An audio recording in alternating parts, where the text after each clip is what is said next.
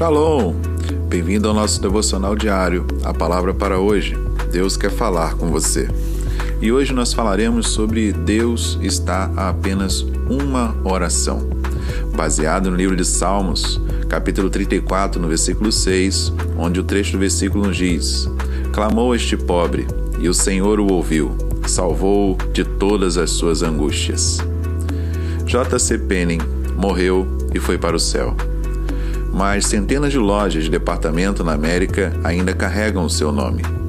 Quando ele começou sua carreira, estava interessado apenas numa coisa: ganhar dinheiro.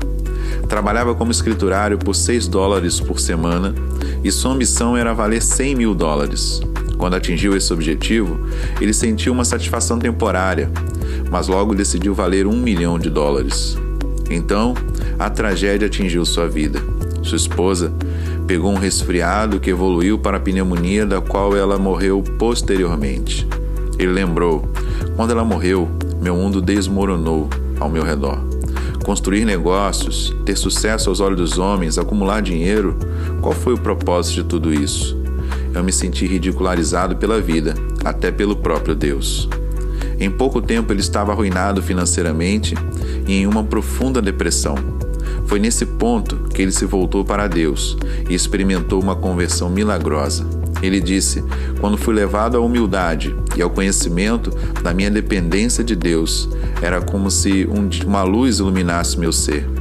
Não posso descrever de outra forma a não ser dizer que me mudou como homem. As coisas na sua vida estão desmoronando hoje? Você está caído, se perguntando se algum dia será capaz de se levantar? Volte-se para Deus.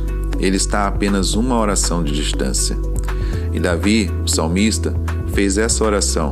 Clamou este pobre, e o Senhor o ouviu. Salvou-o de todas as suas angústias. E o que Deus fez por Davi, ele também fará por você. Então, o que está esperando? Se hoje está tudo desmoronando na sua vida, Deus pode reconstruir, mas você precisa dobrar o seu joelho e fazer uma oração, pedindo que Ele tome conta da sua vida e de tudo que você tem e que pode realizar. Que Deus te abençoe. Shalom, shalom.